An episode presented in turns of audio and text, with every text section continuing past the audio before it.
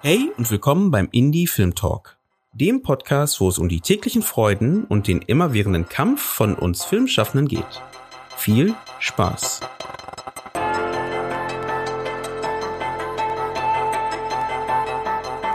Diesen Podcast gibt es nur durch dich.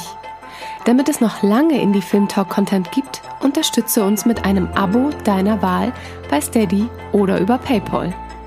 Den Link findest du in den Show Notes. Danke dir. Und jetzt viel Spaß mit einer neuen informativen Folge vom Indie Film Talk Podcast. Schön, dass ihr wieder eingeschaltet habt beim Indie Film Talk Podcast. Heute wollen wir uns, wie der Titel der Folge schon verrät, mit dem deutschsprachigen Kinderfilm beschäftigen und der Frage nachgehen, was ein Kinderfilm denn ausmacht und wieso der Kinderfilm im deutschsprachigen Raum vielleicht mehr Beachtung braucht.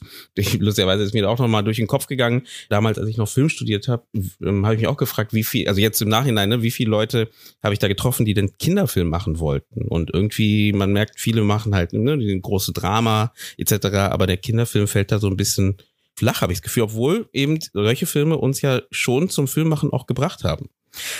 Um das Gespräch natürlich zu führen, dachte ich mir, da muss ich mir natürlich Leute einladen, die noch viel mehr in der Materie drin sind als ich, in der Materie Kinderfilm. Und habe mir die Margaret Albers und die Viola Lippmann eingeladen. Ich muss dazu sagen, natürlich beide sind Empfehlungen von ZuhörerInnen äh, und Freunden äh, gewesen. Margaret, bei dir ist es von der Victoria, die uns gesagt hat, wir müssen unbedingt mit dir quatschen, wenn wir das Thema angehen. Und äh, Viola, bei dir ist es die Josephine hat mich auf dich gebracht. Und genau, freut mich natürlich, dass ihr da auch, wenn ihr da Gedanken habt zu Gesprächsthemen, uns da auch Bescheid gebt. Deswegen immer super hilfreich. Deswegen aber ähm, in die Filmtour machen wir es in der Regel so, dass die Gäste sich selbst vorstellen. Kurze Worte zu euch. Margaret Albers, du bist Medienwissenschaftlerin, Dozentin und Journalistin und hast an der Filmuniversität Babelsberg studiert. Jetzt Konrad Wolf und machst doch viel, viel mehr. Willst du kurz erzählen, was du sonst noch machst? Ja, klar, sehr gerne. Also ich war die erste diplomierte Medienwissenschaftlerin in Deutschland.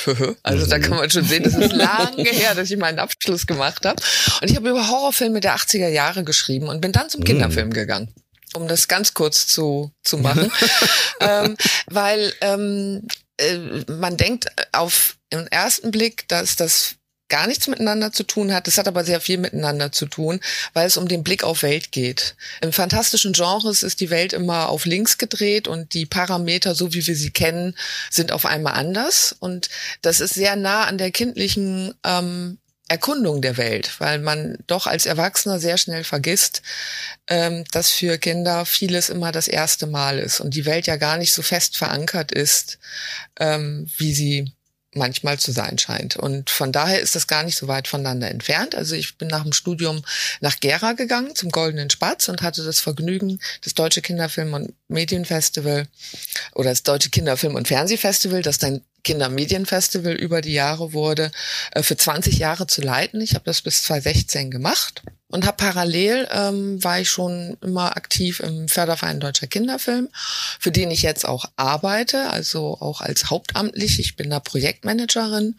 und zuständig für die Projekte Akademie für Kindermedien, die es schon seit 2000 gibt und die Initiative der besondere Kinderfilm, die 2013 ins Leben gerufen wurde. Und darüber hinaus ähm, habe ich noch das große Vergnügen, ähm, Präsidentin des Europäischen Kinderfilmverbandes, der ECFA, zu sein und ähm, versuche eben auch auf europäischer Ebene mit meinen sehr engagierten Kollegen aus äh, über 40 Ländern ähm, Kinderfilme mit auf die Agenda zu setzen, weil die Belange mhm. doch äh, tendenziell hinten runterfallen, aber da da reden wir ja noch drüber. Da reden wir darüber. Genau. Ich bin auch gespannt, auch, ob das auch ein weltweites Thema ist oder ob das oder ein europäisches oder ein deutsches Thema eher hauptsächlich ist, dass man da mehr dafür sorgen muss, dass der Kinderfilm sichtbarer wird. Viola, ja. Erzähl du mal, also du bist ja Illustratorin eigentlich und Designerin. so bist du zumindest online beschrieben und bist aber auch sehr viel unterwegs, was jetzt so in dem Filmbereich zu tun hat. Willst du kurz erzählen? Ich meine, eine Sache, was ich jetzt auf jeden Fall sagen kann, ist, dass du studiert hast an der Kunsthochschule Halle. Um, da hast du Spiel- und Lerndesign studiert. Was ist das That's denn eigentlich? Right. Ich muss erst mal sagen, ich bin halt einen sehr langen Weg gegangen, ohne dass ich jemals gewusst habe, dass ich hier ankomme, weil ich aus einem Umfeld komme, wo es halt keine Künstler gab oder Leute, die beim Film waren. Ne? Ne? Äh, und bin deswegen einen langen Weg gegangen, einfach weil ich da immer nie reingepasst habe. Also ich war halt immer auf der Suche. und habe irgendwann Spielzeugdesign studiert an der Burg, wie gesagt, und habe dort auch im Studium gedacht, okay, ich tue mir hier krassen Scheiß für Kinder ausdenken, aber es sind gar keine Kinder da. Also irgendwie ist das komisch. Und habe dann angefangen mit Kitas zu arbeiten. Ne? Erstmal so einen krassen Plan gehabt, so muss das gehen, das machen wir, eins, zwei, drei. Hat natürlich komplett nicht funktioniert, weil Kinder einfach nicht so funktionieren. Ne? Und dann habe ich gemerkt, hey, das Geile ist eigentlich die Impro. Ne? Also ich gehe mit dem Gerüst, mit dem Material in die Kita und dann lasse ich mich drauf ein und dann bin ich da und mache mit. Und wenn es nur das Klebeband drüber reichen ist, ne? aber ich sehe ganz viel und ich höre ganz viel. Und das bringt dich einfach weiter. Und ähm, ja, und dann bin ich äh, durch einen Tipp von einer Freundin bei der Akademie für Kindermedien gelandet und habe dort äh, einfach gemerkt, dass ich eigentlich schreiben sollte. Ja, das war mir nicht klar. Ich habe halt gezeichnet und so weiter und dachte immer, ich brauche einen Autor, der zu mir passt und so weiter. Und dort ist mir aufgefallen, oh, ich kann schreiben und habe dann in der Akademie ähm, diesen Preis äh, bekommen am Ende für mein Projekt. Erna räumt auf. Und von dort aus ging es halt dann los. Und ich bin einfach losgezogen und habe versucht, diese Filmwelt kennenzulernen und äh, ja, und jetzt bin ich da und ich bin eben so ein Zwischending, was aber ganz gut ist, weil ich ein anderes Wissen mitbringe. Und das ist, glaube ich, was, was, äh, was dem Ganzen gut tut. So. Was ist denn mit Erna räumt auf? Ähm, was ist denn, ähm, was ist denn der Standort? Gibt's da? Ja, äh, Erna ist ja eine Animationsserie. Die war zwischendrin, wäre sie fast von der BBC gemacht worden. Und jetzt habe ich aber auch eine, eine deutsche Produktion gefunden und wir haben jetzt Projektförderung bekommen, so dass wir jetzt die nächsten Steps in Richtung Serie auch einleiten können. Also, also das äh, lebt alles und es ist halt ein langer Weg. Äh, aber ich wusste durch die Akademie für Kindermedien, dass es ungefähr zehn Jahre dauern kann.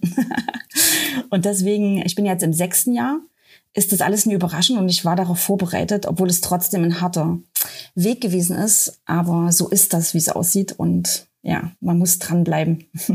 Ist es bei, bei Kindermedien besonders vielleicht viel zu lang, wenn man halt wirklich bis zu zehn Jahren auf äh, eine Förderung warten muss, bevor man so einen Film umsetzt? Ich meine, es passiert ja auch hier so viel. Oder, oder habt ihr das Gefühl, das ist eine zu lange Strecke, auf die man halt warten muss oder hinarbeiten muss. Ja, also man merkt da verschiedene Bewegungen. Also und das hängt auch vom von der Plattform ab. Also eine Animationsserie braucht in der Regel ziemlich lang. Ganz einfach, weil dort viele Partner gefunden werden müssen. Und für einen Spielfilm ist Natürlich sind zehn Jahre viel zu lang, weil dann manchmal auch die mhm, Themen schon nicht mehr ich, so ja. aktuell sind.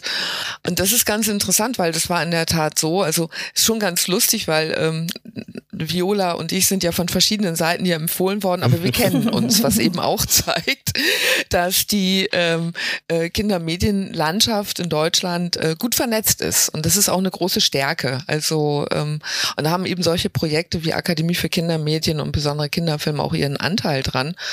Aber ähm, es war eben eine Zeit lang auch so, dass es auch bei den Spielfilmen bis zu zehn Jahren gedauert hat. Und da hatten wir jetzt im Sinne von Lobbying für Kinderfilm beim Förderverein auch die Möglichkeit zu sagen, Leute, guckt euch das mal an. Wir haben hier tolle Stoffe, die in der Akademie entwickelt werden. Es dauert viel, viel zu lange, bis die dann an den Start gehen können. Und das hat sehr geholfen in der Argumentation für die Einrichtung der Initiative der besondere Kinderfilm, äh, die halt hilft, dass originäre Stoffe für Kinder äh, ins Kino kommen können. Und da tun sich eben Förderer und Fernsehsender zusammen. Weil wenn man sich den Markt anguckt, also jetzt so in Vorbereitung äh, unseres Gesprächs und auch weil wir nächste Woche wieder Auftaktwoche von der Akademie haben, habe ich mir mal die ganzen neuen Zahlen gefischt. Und es ist ja schon, also das Kinojahr 2020 war ja super traurig. Also da beißt die Maus keinen Faden ab. Aber wenn man das so on the long run sich anguckt, die Anteil, also wenn man die Top 100 Liste der deutschen Filme nimmt, da sind 25 Filme aus verschiedenen Jahrgängen zu sehen. Und wenn man überlegt, dass nur 12 bis 18 pro Jahr ins Kino kommen, ist das eine enorm hohe Quote. Und diese 25 Filme, die haben 37 Prozent des zugegebenermaßen ziemlich schwachen Kinojahres ausgemacht. Das heißt, sie sind überproportional erfolgreich. Das liegt zum einen natürlich an Brands, so die Eltern schon kennen, wie Jim Knopf und die Wilde 13 oder als Hitler das rosa Kaninchen stahl. Aber es sind eben auch ähm, Originalstoffe dabei, also sowas wie Latte Igel und der magische Wasserstein, Ups und Land in Sicht, also tatsächlich auch zwei Animationsfilme, die auf Originalstoffen basieren oder sowas wie ähm, Fritzi eine Wende Wundergeschichte. Also waren viele Animationsfilme dabei, aber es war eben leider ein ziemlich maues Kino, ja. Also von daher, es differenziert sich so aus, aber das hast du im Kinobereich bei den Erwachsenen ja auch. Du hast eben die starken Komödien wie Nightlife, äh, die halt ganz gut Besucher ziehen oder Känguru-Chroniken und dann eben die Independent Arthouse-Filme, die nicht so viele Leute ins Kino ziehen, aber trotzdem hm. wichtig sind. Aber bei den Kinderfilmen ist ja, da würde ich mal fragen, also ist da der Independent-Bereich dann noch schwieriger, weil du musst ja irgendwie mit den Filmen an den Zuschauer, an die Zuschauerin kommen und wenn du natürlich da nicht jetzt in diesem Bereich bist, dass du genug Marketingbudget hast oder direkt im Kino läufst in den großen Kinos. Wie kommt denn da dein Film bei den Kindern an? Oder zu den Kindern? Ja, das ist, ist eine, eine gute und berechtigte Frage, weil die Kinderfilme im Kino häufig einfach auch das große Problem haben, gerade jetzt in der Krise, wo die Kinos wieder aufgemacht haben, wir haben das jetzt gerade bei einem Start gesehen von einem äh, Independent-Kinderfilm aus der Initiative Besonderer Kinderfilm Madison, der wird halt nur am Wochenende gespielt. Also der hat dann zwei Vorstellungen pro Woche, samstags und sonntags. Und da kann man natürlich in der ersten Besucherwoche nicht besonders viele Zuschauer generieren. Und gerade bei Kinderfilmen ist das sehr spannend zu sehen. Erstmal, wie lang sich die Filme in den Charts halten. Also erstmal kommen sie von den 150 bis 300 Filmen, die pro Jahr rauskommen, kommen eigentlich alle unter die Top 100, was ja an sich schon mal nicht schlecht ist. Die Zahlen an sich sind aber nicht unbedingt so zum Juhu-Schreien, aber es ist ja nur ein Teil der Sache, weil Kinderfilme haben langes Leben und es gibt eben sehr viele engagierte Kinos, die auch Repertoire spielen, die tatsächlich eine tägliche Kinderschiene haben und die Filme lang einsetzen. Dann darf man die Festivals nicht vergessen. Also jetzt in Kürze geht in Chemnitz der Schlingel los, im Frühjahr der Goldene Spatz in Gera und Erfurt. Frankfurt Lukas geht auch bald los. Also Deutschland hat eine sehr lebendige Kinderfilmfestivalbranche oder Szene. Und die tragen natürlich auch ähm, mit dazu bei, den Blick für Independent-Produktionen für Kinder auch zu weiten. Also dann gibt's noch die nicht gewerbliche Filmarbeit und irgendwann kommt ja auch das Fernsehen und da laufen die Filme dann ja, auch stimmt. sehr gut. Da gebe ich dir recht, ähm, das stimmt. Viola, wie ist denn bei deinem Projekt gewesen? Hast du das Gefühl gehabt, es war offen für, ähm, für Förderungen oder andersrum gefragt, Hast du genug Möglichkeiten gehabt, in die Produktionsförderung mit der Produktion zu gehen? Oder hast du das Gefühl gehabt, es ist einfach die Auswahl, die du hast, einfach sehr gering, um deinen Film fördern zu lassen? Die Serie, sorry, war eine Serie, ne? Äh, ja, also es kommt drauf an, aber, aber was wir mal reden, das sind unterschiedliche Wege. Ich habe diese Animationsserie halt und ich bin jetzt halt auch im besonderen Kinderfilm drin. Ähm, jetzt gerade, wo wir gerade ein Drehbuch schreiben. Und es sind halt sehr unterschiedliche Wege, ähm, aber allgemein kann man sagen, dass wenn man halt von der Seite kommt wie ich, ne, ich habe ja ein Drehbuch studiert oder so, ich bin von der Seite hier angekommen und es ist halt unglaublich schwierig, obwohl ich halt ähm, von Anfang an durch den Preis an der Akademie für Kindermedien Kontakt zur MDM hatte und eben da auch schon Stoffentwicklung, Förderung bekommen habe, ist es unglaublich schwierig, die richtigen Leute zu finden für dich, weil, weil dieses Filmbusiness, also ne, wenn du so von der Seite kommst, du hast ja diese Beziehung noch nie und das musst du dir erst alles aufbauen. Und auch nach diesem Preis und auch nach der Stoffentwicklungsförderung hat niemand bei mir angerufen und gesagt oder mir eine E-Mail geschickt, ey cool, lass uns doch mal treffen. Und dann habe ich gedacht, okay, krass, ich pack jetzt einfach, ähm, nehme die Kohle, die ich da gekriegt habe, für den Preis und gehe einfach auf die ganzen Festivals, versuche Leute kennenzulernen ne? und pitche halt meine Projekte. Und ähm, das ist halt ein super langer Weg, den man aber gehen muss, weil man eben die Leute erstmal kennenlernen muss. Ne? Ich habe natürlich auch Leuten was geschickt, aber die antworten halt nie. Ne? Also das ist nie der richtige Weg, wenn man neu ist. Also das ist, der, die Filmindustrie ist jetzt nie gerade ein, ein Bereich, der besonders willkommen heißend ist oder Türen aufgehen. Also das muss man sich ähm, krass erarbeiten und man muss äh, und ein unglaubliches, wie soll ich denn sagen, ein, ein was, was, es muss was dabei sein, was dich das durchstehen lässt, weil es ist so, es ist echt ein harter Weg so. Und ähm, wenn man dann die Leute gefunden hat, dann wird es natürlich ein bisschen vielleicht einfacher, aber es ist einfach jetzt auch im Vergleich zu den Erfahrungen, die ich mit England gemacht habe, ne, wo die Leute von der BBC, die gehen halt auf die Festivals, die sitzen dort, den kann man Projekt pitchen, dann sieht man die immer wieder und es baut sich halt was auf. Das ist so ein Interesse am Nachwuchs da. Also dadurch, man baut früh eine Beziehung auf und das wissen die. Und in Deutschland ist es eben einfach nicht so. Also das Interesse am Nachwuchs scheint mir nicht besonders groß zu sein.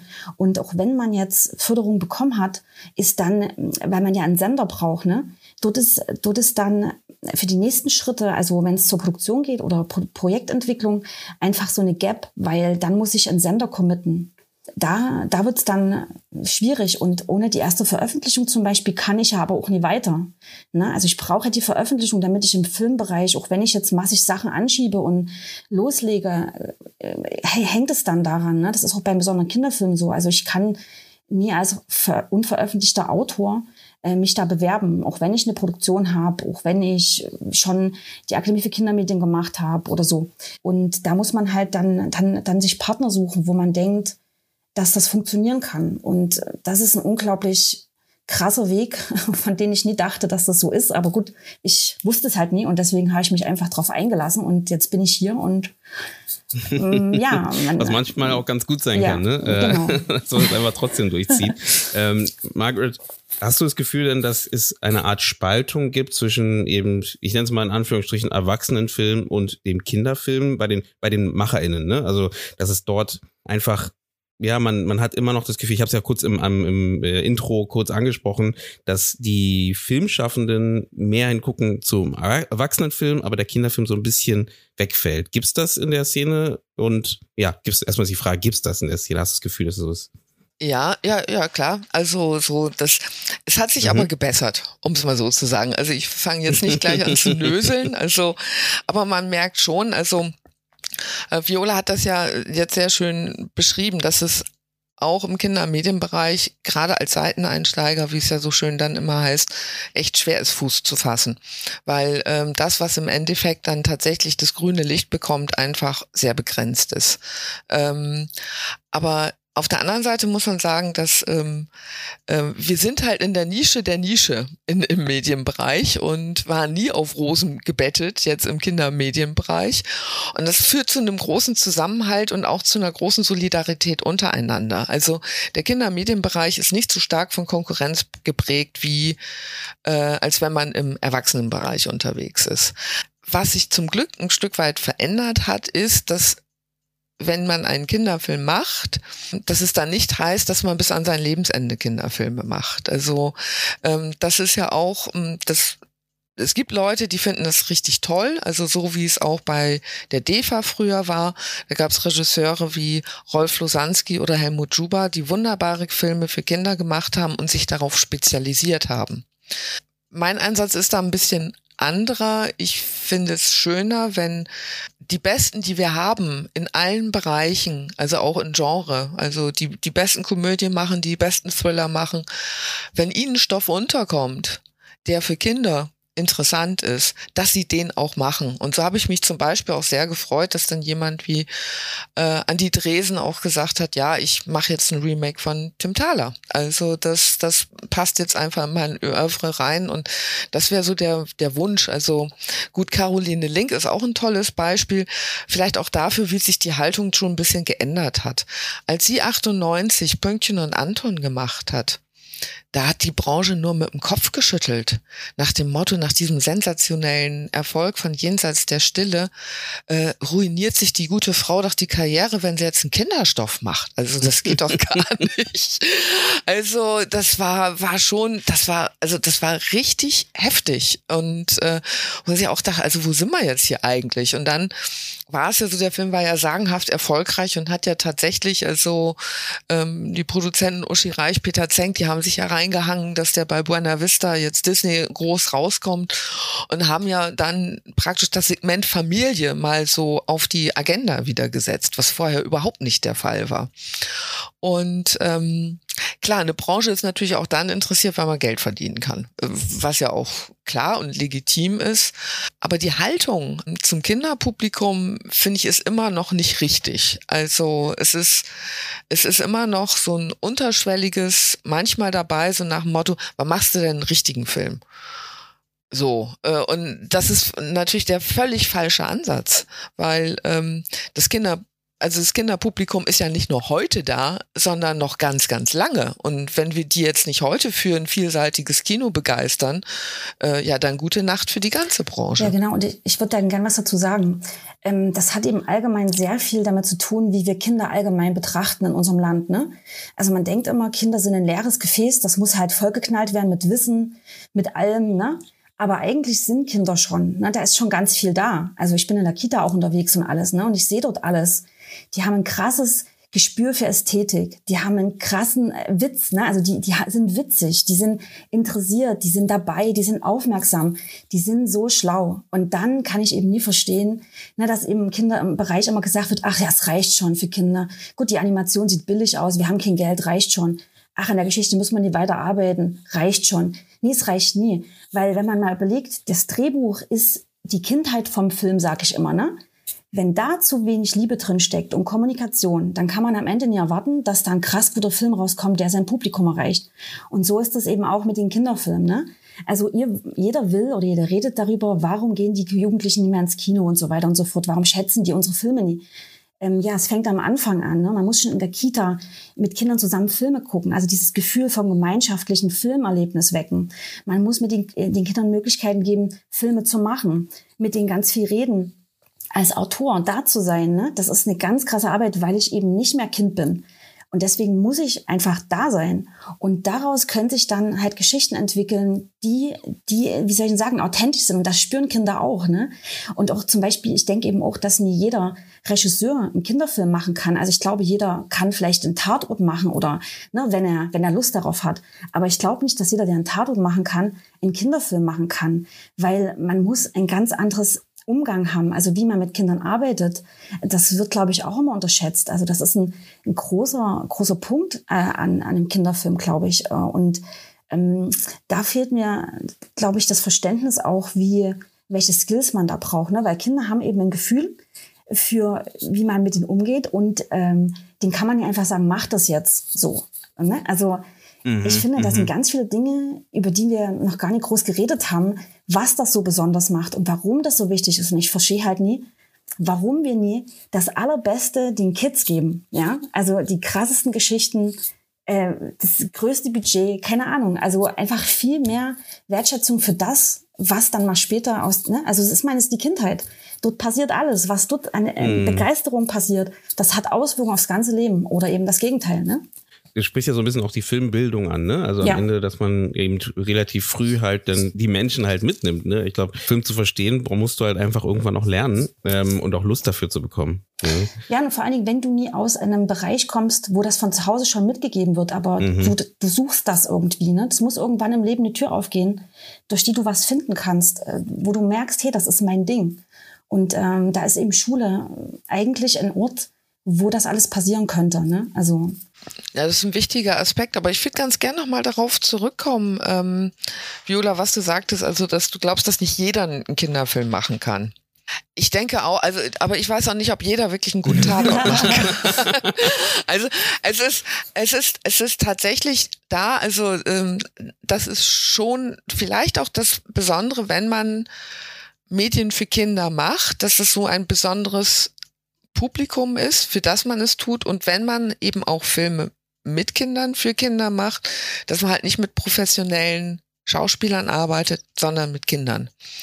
Und ähm, das muss man wollen und das muss man mögen, weil sonst funktioniert das nicht. Weil es ist eben genau so, wie ähm, Viola sagt. Also ähm, du kannst einem Kind am Set nicht einfach sagen, jetzt mach mal das, äh, da muss eine ganz andere Beziehung aufgebaut werden. Und das ist etwas, was leider auch ähm, an Filmhochschulen nur mal sporadisch äh, gemacht wird, was aber unheimlich wichtig ist, dass also auch angehende Regisseure zumindest mal einen Einblick bekommen in Methoden, wie man gut mit Kindern am Set arbeitet. Weil ähm, das betrifft ja nicht nur den Kinderfilm, sondern auch mhm. generell die Arbeit mit Kindern am Set, also auch für Produktionen, in denen Kinder präsent sind, auch wenn es nicht direkt für Kinder gemacht ist. Aber ähm, da bin ich ganz bei Viola. Ich, man sieht da sehr stark die mangelnde Wertschätzung für die junge Generation. Punkt. Also das, ähm, das ist die größte Baustelle, äh, wo wir, wo wir so ein, so ein, so ein Teil davon sind, aber ähm, das muss man einfach auch in einem größeren mhm. Kontext Vielleicht sehen. auch so ein bisschen eine andere Recherchearbeit, ne, ähm, die dann dadurch entsteht, und dass man halt ja. einfach anders, wie ihr schon gesagt habt, ne, anders vorgehen muss vielleicht oder zusätzlich sich noch mal ein bisschen tiefer einarbeiten muss in einem anderen, in einem Bereich, ne, wenn man jetzt irgendwie 35 ist, dann noch mal irgendwie den Kinderfilm, der für Kinder, die vielleicht um die 10 sind zum Beispiel zu machen, musst du vielleicht vielleicht einfach nochmal anders vorgehen. Wie Viola, du schon gesagt hast, dass du denn jetzt nicht für Kinder mit zehn, aber dass du ins Kindergarten gegangen bist zum Beispiel ähm, und äh, dort auch unterwegs bist. Ja, genau. Und das reicht eben nicht. Es reicht eben nicht, nur zu sagen, naja, ich habe ja meine eigenen Kinder, weil das mhm. ist nochmal was anderes. Ich glaube, mhm. es ist ganz wichtig und das hat man in der Akademie für Kindermedien sehr deutlich gesehen. Ich war halt die Einzige, die immer mit Kindern zu tun hatte damals und in der Akademie muss man ja sich irgendwann mal den Kindern stellen. Also ich war in der Kita und die anderen Projekte in der Schule und für die war das eine große Überwindung, in die Schule zu gehen und sich dem auszusetzen, obwohl das so wichtig ist, ne? weil man ein Feedback kriegt. Feedback ist ja gut. Und da braucht man keine Angst davor haben so. Und das war, habe ich gemerkt, krass. Ich dachte, das wäre normal, dass wenn man für Kinder was entwickelt, dass man einfach immer mit denen zu tun hat. Ne? Also immer, regelmäßig. Und das war für mich interessant. Ja, das ist sehr spannend, weil ähm, Viola, da gibt's tatsächlich so ein bisschen eine Trendwende. Mhm. Also das war ja, also wenn, wenn wir, wenn wir unsere Autoren und Autorinnen in die Schule geschickt haben, das war ja für viele der große Horror. Also, oh Gott, ich muss da mit Kindern was zusammen machen. Ähm, aber das, das verändert sich tatsächlich. Also dieser, dieser Wunsch, mit der Zielgruppe in ähm, Austausch zu treten. Und das sieht man auch in einem größeren Kontext. Also wir haben das Projekt jetzt bei der AKM auch noch erweitert, dass jedes Projekt noch einen, äh, einen Paten hat im Zielgruppenalter, mit dem sich Autor, Autorin zwischendurch austauschen kann. Weil die Tatsache ist einfach, dieses ist ja sehr komplex. Also wir sind alle Kinder gewesen, also sind wir alle Experten. Ähm, was aber nur begrenzt stimmt. Und mit den eigenen Kindern ist es halt auch so eine Sache, weil die natürlich eine ganz besondere Beziehung zu einem haben. Die werden einem nicht sagen, oh Gott, ist das langweilig. Auch wenn Kinder nach wie vor Kinder sind von ihren Bedürfnissen, Möglichkeiten und Fähigkeiten, aber sie wachsen eben äh, im Jahr 2021 ganz anders auf, als sie im Jahr 2000, im Jahr 1990 oder 85 aufgewachsen sind. Und dessen muss man sich bewusst sein. Und das Coole am digitalen Zeitalter ist ja auch, dass die Möglichkeit der Kommunikation und der Einbeziehung einfacher geworden ist. Und da finde ich schon spannend, also dass jetzt ähm, zum Beispiel eine neue Kinderserie, das ist eine Webserie, die beim ZDF jetzt noch ziemlich frisch rausgekommen ist, das ist eine Adaption von einer norwegischen Serie. Das ist praktisch im Kinderbereich sehr ähnlich wie es Druck mhm. im Jugendbereich, mhm. Jugendbereich war. Ähm, wo es um Kinder in einer sechsten Klasse geht und ähm, was sehr nah an den Kindern ist. Also da gibt's dieses schöne Zauber Kürzel Zoe, zielgruppenorientiertes mhm. Entwickeln. Und ähm, da wird jetzt mehr gemacht und das ist natürlich toll, weil es ähm, möglich ist, auf diese Art und Weise die Geschichten, die man erzählen möchte, auf Relevanz für die Zielgruppe zu überprüfen. Weil das ist ja ein ganz wichtiger Aspekt. Also das verändert auch ein bisschen die Haltung des Autoren und des Filmschaffenden generell. Also da ist ja manchmal immer noch dahinter, also die Sendungsbewusstsein. Ich muss dieses, jenes mitteilen, was ja auch völlig in Ordnung ist und das sind ja auch tolle Sachen. Aber dann im Detail auch zu gucken, ist das für Kinder überhaupt relevant? Können Sie da was mit anfangen? Finden Sie da Zugang dazu? Oder ist das Thema vielleicht relevant, aber die Art und Weise, wie ich das jetzt erzählen will, ist super banal und langweilig und das möchten die gar nicht sehen. Und von daher ist da ich denke generell, dass ein zielgruppenorientiertes Entwickeln und eine gute Recherche, was du schon gesagt hast, sowieso unheimlich wichtig ist, aber im Kinderbereich mm, umso mehr. Ein guter Punkt auf jeden Fall. Und wie du sagst auch, ich glaube auch, das ist etwas, wo wir aktuell, ich kannte gar nicht dieses Schlagwort Zoe, aber ich, ähm, den Hintergrund dahinter kenne ich. Ähm, man nennt es ja auch so ein bisschen im Bereich Audience Building und Audience Development, ne, dass man da früh genug halt da startet. Und da gebe ich dir definitiv recht, dass man da diesen Blick und hier besonders nochmal schärfen kann. Da wäre sowieso die Frage nochmal mit der Themenwahl. Ich habe das Gefühl, äh, sind wir vielleicht in Deutschland zu vorsichtig, was jetzt die Themen angeht, die wir ansprechen für Kinder, weil wir haben ja schon gerade gemeinsam erörtert, dass wir da vielleicht zu noch zu stark die die Kinder halt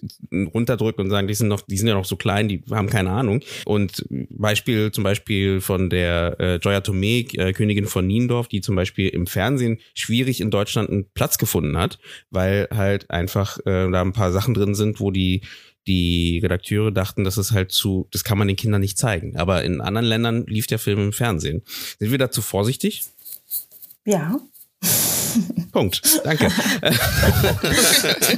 ja, also ich, ich finde das immer ein interessantes Beispiel. Ich habe ja auch ähm, noch ein anderes Drehbuch vor dem besonderen Kinderfilm geschrieben und da äh, hat das Mädel einfach einen Finger gezeigt, ne? Also pff. und da wurde mir sofort gesagt, ich weiß nicht von wem, Dramaturg oder ja, wenn das äh, wenn das für Kika sein soll, dann muss das raus.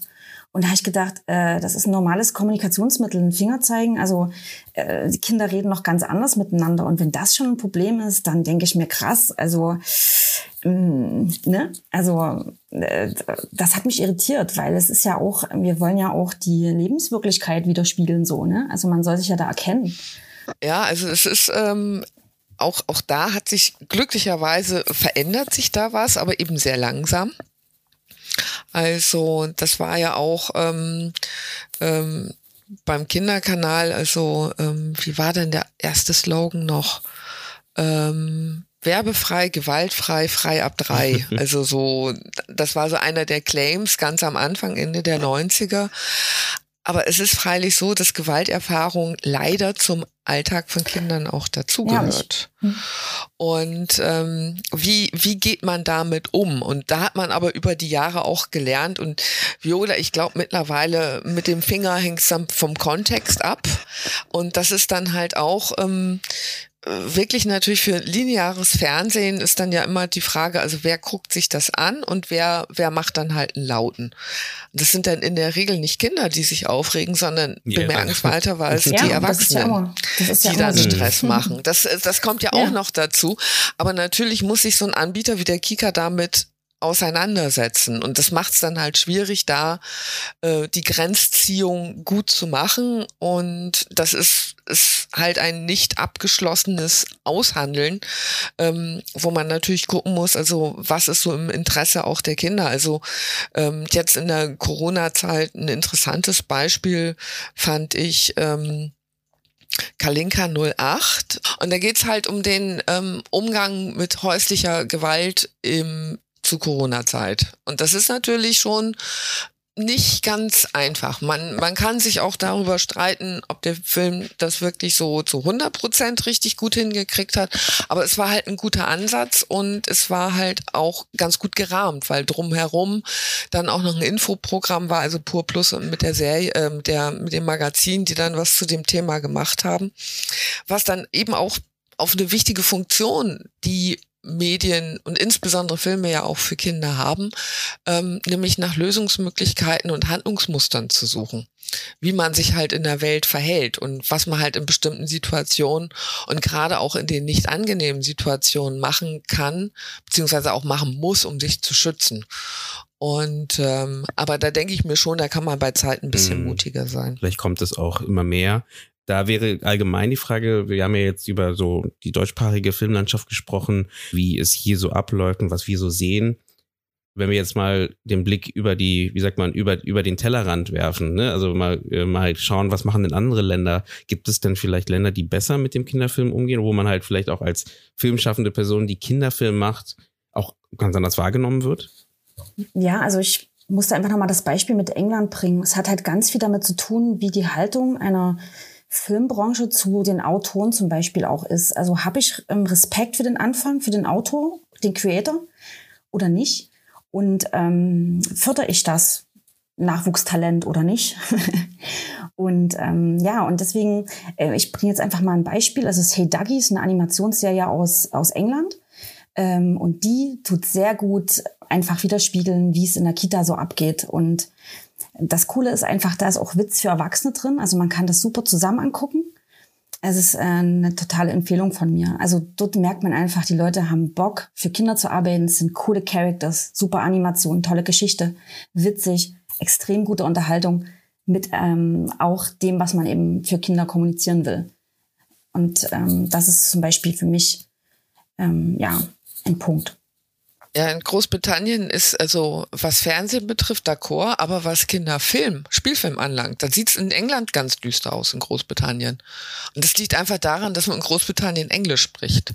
Äh, natürlich, also man kann sich drüber streiten, also die EU ähm, zählt tatsächlich Harry Potter als europäischen ah, okay. Film. Mhm weil er eben größtenteils in Großbritannien mhm. produziert wurde. Aber eigentlich ist es mhm. Hollywood-Kino. Also da ist ja auch die Frage halt von, ähm, von Standort versus Machart und Anspruch. Also ähm, ich weiß jetzt nicht, ob es dann also ein Drehort dazu reicht, so eine Produktion quasi einzugemeinden. Aber es wird statistisch halt gemacht.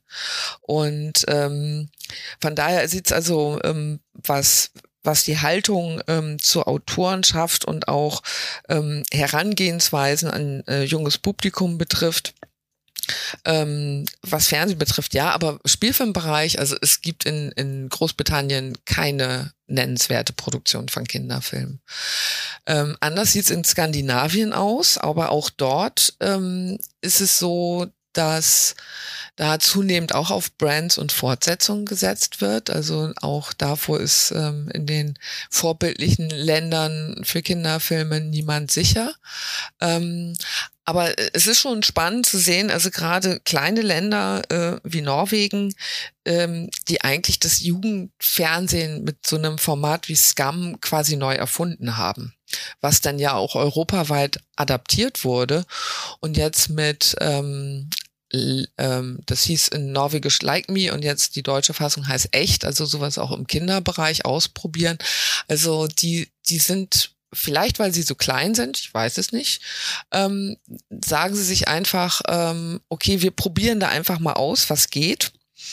Und es ist halt auch in der Förderung, also es gibt eine Quotierung, ähm, zum Beispiel auch in Dänemark, dass ein bestimmter Anteil für Kinderfilme ausgegeben werden muss. Also man kann eigentlich sagen, also in, in, in den skandinavischen Ländern und in äh, den Niederlanden da ist das Verhältnis zum Kinderfilm ein besseres als in Deutschland.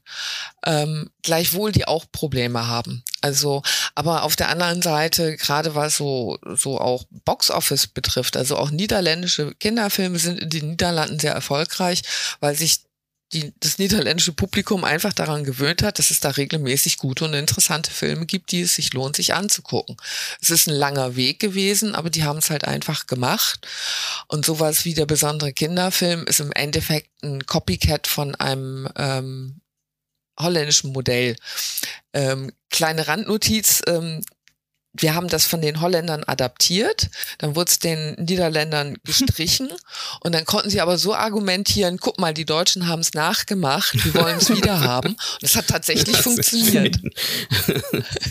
also deswegen ist es auch so wichtig, also so auf europäischer Ebene auch da zusammenzuarbeiten, weil jetzt im Baltikum sind zum Beispiel in den letzten Jahren auch sehr spannende Kinderfilme entstanden. Ähm, jetzt gerade ist in Warschau das äh, Kids Kino Forum äh, ähm, wo halt auch äh, neue Projekte gepitcht werden und auch ein Entwicklungsprogramm so in Richtung, was wir bei der Akademie für Kindermedien machen, auch über die Bühne geht. Also das jetzt also Polen, Tschechien, Slowenien, ähm, da tut sich auch zunehmend was, aber ähm, das sind halt alles zarte Pflänzchen, wo sich man, wo man sich eben gemeinschaftlich mm, gut um kümmern muss. Verstehe. Du hast gerade das äh, Boxoffice auch angesprochen, weil es ist ja sehr erfolgreich, der Kinderfilm kann sehr erfolgreich sein, so rum gesehen, weil man ja vielleicht auch nicht nur alleine ins Kino geht als Erwachsener, der, also als zahlende Kundschaft, sondern man geht ja in der Regel mit den Kindern dahin, plus vielleicht dann noch ein paar Erwachsene. Das heißt, da ist eine ganz andere Zahlen, die möglich sind, wenn man jetzt in diese Richtung schaut. Wo sehen wir denn da Möglichkeiten für den äh, deutschsprachigen Kinderfilm? Also was können wir vielleicht tun, um den halt sichtbarer zu machen und vielleicht akzeptierter zu machen. In der, ich glaube, da ist die Szene gerade ganz wichtig, ähm, um dann halt am Ende in die Richtung der, der Zuschauer zu gucken, oder? Mhm. Also ich kann nur sagen, die, die letzten sechs Jahre sind meine Erfahrung, dass einfach bei den ganzen Festivals ganz wenig Autoren auch so auf Cartoon Forum oder keine Ahnung, ganz wenig Autoren, immer nur Produzenten da waren und ähm, ich einfach merke, ich muss als Autor, also ich kann nie nur ein Drehbuch schreiben, ich muss mich in Verbänden äh, formieren, ne, im, Förderverein für Kinderfilm. Ich bin Beirat im Filmverband Sachsen jetzt. Also ich versuche auf ganz vielen Sachen präsent zu sein und dann immer wieder darüber zu erzählen, warum das wichtig ist und äh, was ich mache ähm, damit es einfach bei den Leuten ankommt. Ich bin auch oft die Einzige, die mit Kinderfilmen zu tun hat, wenn ich dann so mit Leuten, die Dokumentarfilme machen oder so zusammenstehe. Und dann kriege ich immer das Augenrollen erstmal, ach so, hier die Kinder, die Kinderfrau hier so mhm. ungefähr. Äh, dann merken die aber, ey Gott, die kennt sich ja aus, die hat ja auch Ahnung von unseren Filmen und die macht das nie, weil sie nichts anderes zu tun hat, sondern da ist ein Grund dahinter so. Und ich glaube, das muss man ganz stark immer wieder kommunizieren und man muss sich verbünden und zusammenschließen mit Leuten, ähm, mit, mit denen man zusammenschwingt so. Und das ähm, muss man immer wieder versuchen. Da muss ich kurz eingrätschen und fragen, ob das vielleicht auch ein bisschen mit dem dass man halt im deutschsprachigen Film weniger den Blick auf dieses Entertainment, Entertainment wird immer so ein bisschen niedergemacht ähm, und das Thema, wenn man irgendwie sozialkritisch ist oder irgendwie mehr bildet in seinem Film, halt äh, das meistens ein bisschen höher gesetzt wird. Und Kinderfilm äh, kann man ja vielleicht sagen, dass vielleicht viele Leute das eher so als so ein Entertainment äh, sehen, obwohl natürlich da auch Bildung drinsteckt, aber mehr so im Untergrund, wie auch in Genres. In anderen, also nicht, das Kinderfilm ist ja kein Genre, aber ähm, in, in, in, in Genres wird ja auch eher so ein bisschen unterschwellig halt eine eine Message ähm, verbreitet, die man halt vielleicht oben nicht richtig äh, sieht. Und vielleicht ist es auch das vielleicht ein Grund, warum der Kinderfilm erstmal so ähm, eher so als so ein Entertainment-Kino gesehen wird und deswegen vielleicht nicht so viel wert ist, oder? Ja, das ist, ist, ist, ist eine, eine spannende Frage, weil das, das Putzige ist dann ja in der Argumentation, dass die, die sogenannten Entertainment-Kinderfilme, also die großen Brands, sowas wie Jim Knopf oder meine Freundin Conny oder Kleine Rabe Socke, Bibi Globsberg und Co. Das sind ja alles Sachen, die extrem unterhaltsam für die Zielgruppe jedenfalls sind und, und manche ja auch für Erwachsene. Und ähm, wenn es aber so zu den, den ernsthafteren Dingen kommt, und da ist es dann tatsächlich so, also ähm, äh, dann eine gute Gratwanderung oder den Grad gut zu beschreiten, also auch Genre zu erzählen, weil ähm, Kinderfilm ist eben kein Genre. Es gibt ja auch nicht den Erwachsenenfilm. Und das war schon, als wir auch mal angefangen sind mit der Initiative Besonderer Kinderfilm, die Anzahl an extrem harten Sozialdramen, die eingereicht wurden, war mhm. echt hoch. Und wo dann, also wo auch sagt, ey, also Kind sein ist doch nicht nur schrecklich. Also und die ganzen toten ja. Mütter ja. und alkoholkranken Väter oder am besten noch in Kombination miteinander.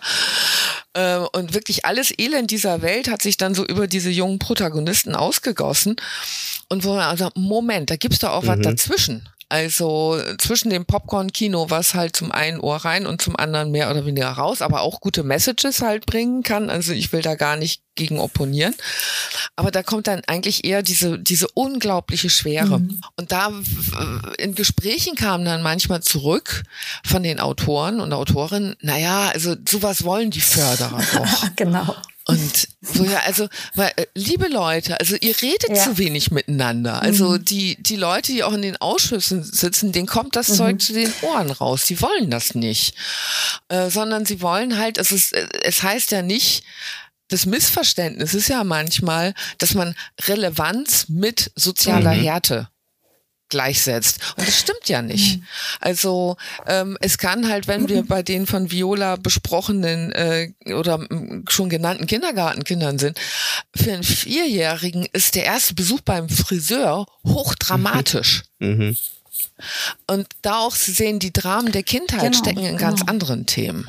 Und da genauer hinzugucken. Es muss nicht immer genau. die tote Mutter sein. Also es ist auch mal völlig in Ordnung, wenn beide, beide Elternteile noch leben. ja, weil, äh, ja, weil äh, da muss ja. man auch gucken. Also das, also ich rede mich da gerade in Rage, weil ich rede mich da immer ja, so stimmt. drüber auf, weil wenn man dramaturgisch nämlich mit den Elternfiguren mhm. nichts anfangen kann, weil man nicht weiß, welche Rolle sie in dem Stoff spielen sollen, dann lässt man mhm. sie sterben. So. Einfach. Aber was für eine Konsequenz mhm. das für die Figur hat. Denn der größte Horror für ein Kind ist, einen Elternteil mhm. zu verlieren. Und ist die Mutter einfach mal rausgeschrieben und die liegt halt, wird vielleicht mal auf dem Friedhof besucht. Aber was das für die Figur an Härte bedeutet, die Mutter verloren zu haben, äh, das spielt dann im weiteren Verlauf überhaupt mm. keine Rolle mehr. Und das finde ich, das ist nicht legitim, weil natürlich muss man sich auch mit Tod mhm. und Verlust auseinandersetzen, aber nicht als dramaturgischer mhm. Kniff. Ja. Viola, bei dir brennt gerade, du willst ja. was hinzufügen. Ja, ja, und das ist eben genau das, wo ich sage, man muss mit der Zielgruppe in Kontakt sein, weil dann sieht man ja, wo die Klintrahmen sind, ne, die gerade angesagt sind. Ne? Also was passiert zwischen Freunden, ne? also Eifersucht, keine Ahnung, es gibt so viele, so viele Sachen, über die man Geschichten schreiben kann. Und wie eben Marco dann immer sagt, ich habe auch auf der Berlinale drei Filme in Folge auf der Eröffnung sind die, die Erwachsenen gestorben. Und ich denke mir, hä? Okay, verstehe ich nie. Also es gibt so viel zu erzählen.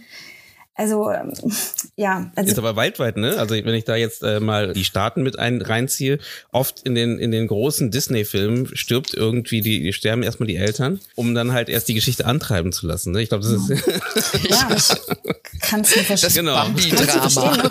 Weil wir wollen ja auch gute Unterhaltung bringen. Ne? Kinder haben ja genauso ein gutes Recht auf gute Unterhaltung und auf, auf Spaß im Kino. Natürlich, wenn es richtig cool gemacht ist, ist es alles verflochten. Ne? Also im Kinderfilm. Das, die, die Botschaft ist verflochten. Also wie es ja auch für einen Erwachsenenfilm ist. Also, aber trotzdem möchte ich doch, dass das Publikum gerne dort drin ist und äh, was was mitnimmt und und ich schreibe zum Beispiel meine Geschichten möchte ich gern, dass die Kids aktivieren und dass sie denen was zeigen und dass die wie sie rausgehen und um Dinge tun einfach also aktiviert sind also ich weiß nicht inspiriert sind vom Film also das was was Kinderfilm bei mir gemacht hat also sind ja Sachen die du in Erinnerung hast von früher und die was die was mit zu tun haben einfach und das, das kann ich eben auch nicht verstehen, warum warum eben da so viele Begrenzungen sind und so wenig äh, verrückte Sachen passieren so, weil du kannst das so so viele Sachen erzählen, ne? Also Aber sind wir denn so offen für originelle Stoffe? Also auch jetzt hier, wenn du sagst, man kann so viele Sachen erzählen und wir hatten ja gerade das Thema, dass die Leute gedacht haben, so, das wollen die Förderer, wie die es gesagt haben. Sind wir denn so offen für originelle Stoffe oder ist denn das meiste trotzdem am Ende, was jetzt groß rauskommt oder überhaupt rauskommt, so eine Art literarische Adaption, ne, ähm, die, die wir sehen? Oder? Also was ich immer gespiegelt krieg ist, ja Viola, mach doch erst, schreib doch erst mal ein Buch. Wenn das Buch erfolgreich ist, dann kannst du einen Film machen. Und ich denke, gut, aber ich sehe, also ich weiß ja, ob eine Geschichte ein Roman ist oder ob die Geschichte ein Film ist. Und wenn ich halt schon Musik höre und ich sehe, was abgeht, dann ist es ein Film in meinen Augen. Ne? Also und warum ich dann den Weg erst gehen muss, äh, liegt natürlich daran, dass es dann vielleicht eine Marke ist, die sich einfacher äh, vermarkten lässt so. Und das ist eben schwierig. Ich glaube, es gibt massig tolle Drehbücher, die eben dann ähm, eben genau mit diesem Stempel einfach, die es eben schwer haben, weil sie eben noch keiner Marke sind oder so. Ne? Also ich verstehe eben nie, warum ich den, den Umweg gehen muss. Also und das passiert eben, glaube ich, oft so. Also ist so meine mein Gefühl dazu.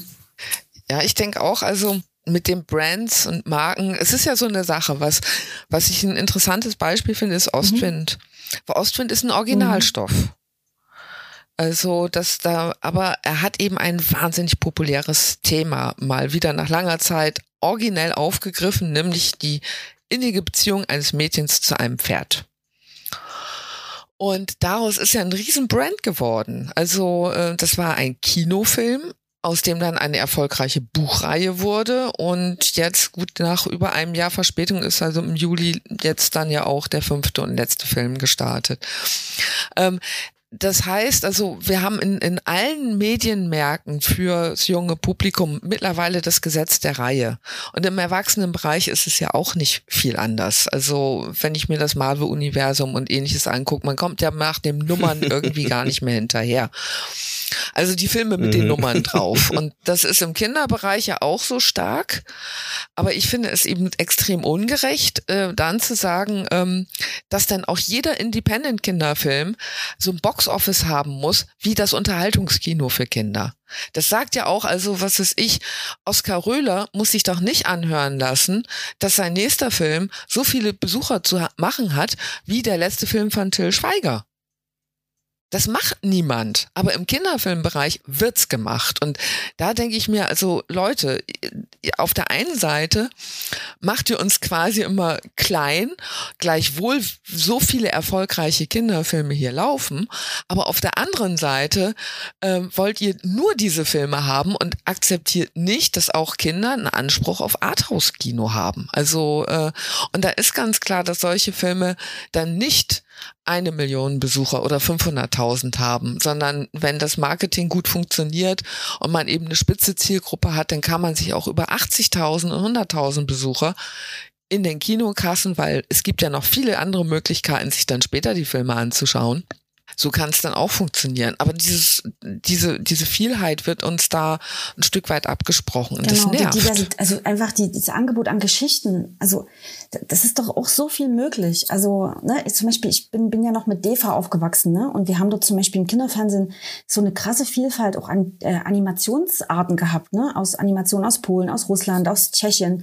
Total unterschiedliche Sachen. Und ähm, ich, das spiegelt sich gerade nicht mehr so. Also einfach die, der Kontakt zu so unterschiedlichen Themen und auch, ja, wie, wie Film sein kann oder ne, das, das, die Umsetzung. Ja, ne? genau, die mhm. Umsetzung. Und das Mhm. ist auch was, was, ne, du musst ja erstmal das erleben, was es alles gibt, damit du es auch schätzen kannst oder was drin entdecken kannst. Und wenn ich das dann erst mit 40 erfahre, lehne ich es vielleicht ab oder so, weil weil es irgendwie zu krass ist oder so. Ne? Ich weiß es nicht. Ja, das stimmt schon. Das nee, du ist- musst dich ja dran gewöhnen halt. Ne? Ja, Das genau. ist halt so, du Du musst, brauchst Kontakt. du musst herangeführt werden. Ne? Deswegen, da Genau. gebe ich definitiv recht, dass man halt auch hier wieder die Bandbreite einfach mitbekommen sollte als Mensch, auch als junger Mensch, um da eben diesen Überblick zu schaffen, um Lust zu kriegen auf neue experimentelle Sachen ähm, oder auch überhaupt für auf das Medium Lust zu, zu, Lust zu bekommen. Und auch Thema Geschichte, ne? Also wir kommen ja alle aus unterschiedlichen Backgrounds, so haben unterschiedliche Sachen erlebt. Und wenn man jetzt zum Beispiel, also ich bin ja auch einen anderen Weg gegangen, bringe andere Sachen mit jetzt für die Geschichten zum Beispiel. Und deswegen finde ich halt auch so wichtig, dann auch so Teams vielleicht zu bilden äh, und jemanden noch dazu zu holen, der eben dieses Spezialwissen hat einfach oder diese Writers Rooms zum Beispiel, ne? dass man, dass man aus verschiedenen Perspektiven einfach da, da, da was dazugeben kann zur Geschichte. Ich finde, das ist eine große, große Chance auch, damit einfach, einfach mehr von unserer Wirklichkeit, wie wir sie jeden Tag im Alltag erleben, auch im Film sich irgendwie widerspiegelt oder in den Figuren. Weil die sind halt oft so, auch bei Kinderfilmen, ne, da wird äh, oft die Erwachsenenfigur halt dann auch so ein bisschen blöd gemacht oder so. Wo ich auch denke, weiß ich nicht, ob, ne, ich meine, es kann es alles geben, aber es muss auch anderes geben, wo es nie so ist. Also Ja, das sind halt so ja, Sachen, ja. die mir immer auffallen, wo ich denke, weiß ich nicht. Also, ja. Nee, gebe ich dir recht. Ähm, ich würde mal jetzt, wir haben jetzt noch ungefähr zehn Minuten um, und da würde ich einfach mal kurz in die Richtung Praxis gehen. Also jetzt, ähm, ihr habt mich jetzt heiß gemacht, äh, selbst einen Kinderfilm zu Oh machen. je. Cool.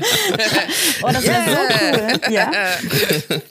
Und ähm, jetzt ist die Frage, ne? Ich glaube, es werden auch einige, die zuhören, auch äh, denken, ja, jetzt vielleicht, ne, das Interesse ist vielleicht geweckt, man möchte jetzt daran gehen. Ähm, Auswertungsmöglichkeiten etc. ist so ein bisschen die Frage. Und erstmal die Frage, jetzt habe ich eine Idee für einen Stoff. Ähm, habt ihr da Tipps und Tricks, wie man da am besten vorgeht? Ähm, wie, wie starte ich das Ganze? Weil du hast ja auch schon vorher gesagt, zum Beispiel, äh, zum einen erstmal die Leute zu, zu finden, mit denen du da zusammenarbeiten kannst, ist nicht so einfach. Die Szene ist relativ klein. Ähm, und wie, wie gehe ich da vor? Ähm, also ich ähm, jetzt, also wie gesagt, ich habe ja über die Akademie für Kindermedien angefangen, was ein Fortbildungsprogramm ist. Und habe dort ganz viel erstmal Input bekommen. Ne? Ich, ich wusste ja auch nicht, dass ich schreiben kann. Ne? Das ist natürlich jetzt auch nochmal vielleicht ein. äh, Oder für Quereinsteiger ist es natürlich was, ne, was, was cool wäre, dass wir auch unterschiedliche Geschichten kriegen. Ist das, glaube ich, ein total guter Ort, um zu starten. Oder dann gibt's noch ähm, für die Leute, die in Mitteldeutschland wohnen, TP2. Das ist so ein auch so ein, ein Nachwuchsförderprogramm, wo man als Drehbuchautor, Produktion oder Regie dabei sein kann. Ähm, also erstmal, man bekommt Netzwerk, man bekommt Input und man kann an einem Projekt arbeiten für eine gewisse Zeit. Und dann, ähm, ja, muss man trotzdem, also ne, es gibt Möglichkeiten über die Kulturstiftung, über Stipendien und ähm, Arbeitsstipendien zu kriegen, wo man dann vielleicht sein erstes Treatment schreiben kann oder Exposé. Und ähm, ja, dann irgendwann muss man sich Produktion suchen. Also mein Gefühl ist, ich muss ganz viel als Autor leisten, ganz viel verschiedene Projekte anschieben. Immer wieder, also die sind an einer verschiedenen Station. Also ich kann jetzt nicht nur sagen, gut, äh, die Erna, meine Animationsserie muss jetzt erstmal gemacht werden und dann mache ich was Neues. Also das geht nie. Man muss ganz viel anschieben und immer auf dem Weg Leute kennenlernen, um ein Gefühl zu kriegen, ob die vielleicht für das nächste Projekt die richtigen Partner sind, um dann weiterzukommen. Also das ist wie so ein kleines, ich gehe immer eine Stufe weiter und versuche alles so ein bisschen vorwärts zu kriegen, so dass ich dann irgendwann vielleicht mal das Glück habe, dass alles zusammenpasst und es dann wirklich den Schritt in die Produktion gibt. Aber es ist ein unglaublich langer Weg und deswegen ähm, ähm, mache ich auch noch also meine Illustrationssachen und so. Also ich habe mich jetzt nie auf diesen Filmbereich komplett konzentrieren, äh, weil, wie gesagt, äh, wie Marco schon sagt, wir sind in einer Nische, die ist sehr klein und ähm, ich muss, also alles, was ich mache, hat mit Kindern und Jugendlichen zu tun, aber ich kann mich nie nur darauf konzentrieren, weil ich aber auch daraus meine, meine Inspiration schöpfe. Also ich brauche auch die ganzen Projekte mit Kindern drumherum, weil ich da viel Kraft draus ziehe und ein Grund, warum ich das eigentlich mache hier. ne? also, also das ist ein wahnsinnig komplexes Ding und sehr anstrengend und man muss immer gucken, wie man es Stückel vorwärts kriegt. Also Das, das kann ich mir vorstellen. Da würde ich doch gleich einhaken und das hinzu, oder nicht einhaken, hinzufügen und sagen, ähm, oder fragen, Margaret, wie wichtig ist denn beim Kinderfilm denn die Senderförderung? ähm, im Vergleich, also ne, beim Spielfilm fürs Kino ist die ja doch sehr wichtig in Deutschland immer noch. Beim Kinderfilm, da gibt es ja dann auch sowas wie eben Kika oder auch die öffentlich-rechtlichen dadurch halt, ne, aber wahrscheinlich auch weniger Geld. Wie wichtig ist denn da die Senderförderung? Ich würde vorher ganz gern noch ähm, anknüpfen bei dem, was Viola gesagt hat. Also ähm, man hat eigentlich bei den meisten Förderungen ein offenes Ohr für Kinderstoffe. Das ist auch, also ähm, das hat sich in den letzten Jahren zum Positiven entwickelt. Und ähm, es gibt ja beim BKM zusammen mit Kuratorium junger deutscher Film gibt es die spezialisierte Kinderfilmförderung. Ähm, und wenn man einen Stoff in der Pipeline hat, kann man sich dort um eine Treatmentförderung sogar auch schon bewerben. Also und da braucht man ja auch noch keine Produktionsfirma. Das ist ja manchmal gerade für Leute, die frisch in der Branche sind, äh, manchmal ein Hemmschuh. Aber Treatmentförderungen, gerade jetzt beim Kuratorium und ich meine mittlerweile auch bei anderen Förderungen, müssen nicht notwendigerweise von der Produktionsfirma begleitet werden. Ähm, dann ist die Akademie für Kindermedien, gut, das ist jetzt der Werbeblock, aber ich kann da nicht anders. Also Viola hat es ja auch schon gesagt, also ähm, das ist eben ein Ort für Leute, die sich für Kindermedien interessieren und die dort Fuß fassen wollen. Und das ist eine sehr gemischte Gruppe von ähm, Teilnehmern und Teilnehmerinnen, die dort zusammenkommt. Es sind teilweise sehr erfahrene Autoren, bis hin zu Quereinsteigern ist da jeder dabei. Es sind Leute dabei, die sehr erfolgreich im Buchbereich sind, aber jetzt in der Gruppe Drehbuch ähm, sehen äh, möchten, wie sie halt mit diesem Medium klarkommen. Und ähm, es ist ein sehr facettenreiches Programm was hilft, zum einen in diesen neun Monaten den eigenen Stoff zur Marktreife zu entwickeln, aber darüber hinaus lernt man noch sehr, sehr viel anderes über den Kindermedienbereich. Also äh, und hat eben Kooperationsprojekte, die stärker auch mit der Branche vernetzen. Also wir arbeiten zusammen mit ZDF, Kinderkanal, ähm, Audible und Tienemann Esslinger. Also sehr guten Branchenpartnern, äh, wo es auch Möglichkeiten der Vernetzung dann geben kann. Äh, wer schon ein Stück weiter ist und mit einer Produktionsfirma zusammenarbeitet und auch schon mal, also zumindest einen ähm, mittellangen oder auch einen Kurzfilm gemacht hat, der auf Festivals gelaufen ist, ähm, kann sich mit seinem Stoff, wenn es ein originärer Stoff ist, natürlich auch beim besonderen Kinderfilm bewerben. Ähm, und die Ausschreibung, die nächste, beginnt nächstes Jahr im Februar. Und ähm, auch da ähm, lohnt es sich, und da sind wir dann schon bei der Beteiligung der Fernsehsender. Als ich eingangs gesagt habe, ja, also es haben Projekte bis zu zehn Jahren gebraucht, um finanziert zu werden. Das hat häufig an dem mangelnden Interesse der Sender gelegen, weil die waren durchgefördert und dann fehlten die letzten paar Kröten, mal auf gut Deutsch gesagt.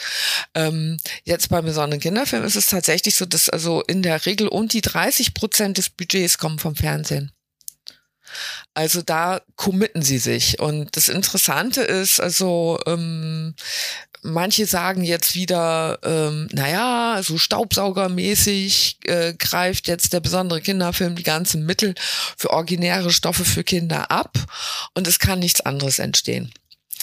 Gut, ich erwidere da gerne, äh, das ist einfache Arithmetik, also von null auf zwei bis drei pro Jahr. Das ist schon eine erhebliche Steigerung, weil vorher haben sie die Filme gar nicht gemacht. Ähm, auf der anderen Seite kann man aber auch beobachten, so eine Initiative oder sowas wie die Akademie bringen mehr Stoffe auf den Markt. Und es gab jetzt letztes Jahr einen ganz tollen Film Zu weit weg. Der war in der ersten Stufe von dem Förderprogramm gefördert worden, ging dann aber nicht weiter, aber er ist trotzdem gemacht worden. Und ein anderes Beispiel war Amelie Rent. Die haben dann sogar einen deutschen Filmpreis gewonnen. Ähm, die hatten sich beworben, waren aber nicht genommen worden, sind aber trotzdem gemacht worden. Also es gilt halt darum, so ein, ähm, ein Umfeld zu schaffen, wo einfach genügend interessante Stoffe unterwegs sind. Das heißt aber nie, ähm, die, die Garantie, dass man es auch schafft. Und ähm, das ist halt, es ist extrem kompetitiv und ähm, da gebe ich Viola in allem recht, was sie halt sagt. Das ist ein langer, beschwerlicher Weg. Man braucht da einen langen Atem. Es gibt mittlerweile Programme, die das, die die Situation verbessern, aber es ist ein mühseliges mhm. Geschäft. Aber das ist der genau, Filmbereich genau, sowieso. Also das ist, ähm, da, da, ich glaube, da ist der Unterschied gar nicht so, so groß. Wir haben vielleicht eher manchmal das Glück, dass wir etwas freundlicher miteinander umgehen. Dann würde ich nochmal als vorletzte Frage stellen, wie, ähm, du hast ja gerade die Akademie für Kindermedien nochmal kurz erwähnt. Und da, wer Lust hat, da ähm, vielleicht auch mit teil zu sein, wie kommt man da ran, wie kommt man da rein? Da kann man sich ähm, bewerben mit einer Projektidee. Und zwar äh, für die Bereiche Buch, Film, Serie und Storyboard. Ähm, Altersrange ist ähm, 6 bis 13 oder äh, 6 bis 12 oder 13 bis 19, also Jugendlichen haben wir mit dazugenommen. Ähm, und wie gesagt, eine Projektidee reicht. Ähm, man kann sich in der Regel bewerben, also wir sind jetzt gerade im neuen Zyklus, wir fangen am Wochenende mit dem neuen Jahrgang an. Also man kann sich bewerben zwischen Juni und August. Und dann findet Ende September, Anfang Oktober immer ein Einführungs- und Auswahlworkshop statt. Ähm, an, zudem haben wir jetzt 25 BewerberInnen reingeladen. Und von denen werden dann 16 am Programm. Wie lange geht das Programm dann? Das geht über neun Monate und hat insgesamt äh, dann inklusive der Einführungs- und Auswahlwoche sind es hm, fünf Wochen. Okay, spannend, super spannend. Also wichtig. Ja, also und es ist halt ein Programm, was so ähm, sehr stark auch auf Teamarbeit setzt. Und ähm, wir haben, also jede Gruppe hat einen Mentor und einen Co-Mentor. Ähm, man arbeitet gemeinsam an den Stoffen, man hat Kooperationsprojekte, wo man wieder in andere Gruppen zusammengestellt wird. Also es ist ein sehr intensives Arbeiten der 16 Stipendiatinnen untereinander. Ähm, was die Kosten betrifft, also es gibt einen Kostenanteil, den die TeilnehmerInnen ähm, an Hotelübernachtung mhm. und Verpflegung mhm. teilen. Okay. Der ist aber nicht, also wenn man überlegt, fürs gesamte, also für, für die Einführungs- und Auswahlwoche sind es, je nachdem, wo wir sind, zwischen 350 und 450 Euro und für den gesamten Workshop ähm, sind es äh, um die 1500 Euro. Und damit kriegt man aber eine mhm. ganze Menge. Super. Werbeblock Ende. Ende. nee, alles gut. Ähm, genau, da habt ihr noch, da wäre der letzte Punkt ähm, für diese Folge, wäre die Frage, habt ihr noch einen kleinen Appell für die Kolleginnen und Kollegen, die uns zuhören und, ähm, wie gesagt, vielleicht selber jetzt Lust haben, Kinderfilme zu machen? Viola. Ja, also ich ähm, wünsche mir eigentlich allgemein, dass Autoren mehr zu Wort kommen, mehr mitreden, mehr sich vernetzen und im Kinderfilm speziell, ich kann halt einfach immer nur wieder appellieren, dass man einfach die Zielgruppe sich Zeit nimmt für die Zielgruppe, mit denen zusammen was macht, mit denen, also mein, meine, mein Weg ist immer über Kunstprojekte. Ich baue halt mit Kindern, ich mal mit Kindern, ich erfinde Geschichten mit Kindern. Also nie, weil ich dann direkt eine Idee kriege, sondern einfach, ich sehe, was passiert, wie sie sind und was sie zu erzählen haben. Und das macht ganz viel mit dem Respekt, den ich ähm, später für eine Figur habe oder was ich erzählen will, was ich will für die Zielgruppe, was ich mir wünsche, was ich denen mitgeben will. Und das, ähm, ja, würde ich einfach ähm, ein, also hoffen, dass jeder, der, der sich äh, auf diesen Weg begibt, einfach sich, sich Zeit nimmt mit der Zielgruppe. Das ist ein schöner Appell. Gebe ich weiter an Margaret. ähm, ja, also interessiert euch für Kinder, macht was für Kinder. Ganz einfach, weil das das Publikum ist, was euch eure ganze Karriere noch begleiten kann. Also und äh, es ist Kinderpublikum ist das beste Publikum überhaupt. Äh, es kann natürlich frustrierend sein, wenn ein Film nicht gut läuft, weil Kinder nicht höflich sind. ähm, die gehen dann raus oder sind laut. Ähm, aber wenn man was Gutes für Kinder macht, dann gibt es kein besseres Publikum, weil die gehen dann halt richtig ab und das macht wahnsinnig viel Spaß. Also ähm, setzt euch hin und macht tolle Filme für das Kinder. Das kann ich nur unterschreiben. Ich war beim Cookies vor zwei Jahren ähm, und das war genauso, wie du beschrieben hast. Äh, also Cookie in Berlin beim Interfilm und äh, genau, die Kinder sind da sehr ehrlich, aber ich glaube, das ist auch ganz gut, weil dann kriegst du direkt, wie was wir schon gesagt haben vorhin, direkt die Rückmeldung, ähm, wie dein Film ankommt und kannst davon lernen und es vielleicht dann auch beim nächsten Projekt mit anwenden. Vielen Dank euch beiden, dass ihr die Zeit gefunden habt, hier mit uns zusammen zu sitzen und über den Kinderfilm, über den besonderen Kinderfilm und den Kinderfilm allgemein zu sprechen und vielleicht auch den Leuten ein bisschen mehr Lust gegeben habt, in, die Richtung Kinderfilm zu schauen und dorthin zu entwickeln. Wie immer kann ich auf jeden Fall sagen, auch vielen Dank an die Zuhörenden, ähm, dass ihr die Zeit gefunden habt, auch, auch reinzuhören. Und natürlich könnt ihr uns finden bei Spotify, iTunes mit jeder Podcast-App. Und ihr findet uns natürlich auch bei Instagram und Facebook. Und abonniert uns sehr gerne. Und ähm, ich würde sagen, wir beenden die Folge und freuen uns auf das nächste tolle Gespräch, was bestimmt nochmal ganz spannend wird. Und sagen allen Ciao. Tschüss. Danke, tschüss.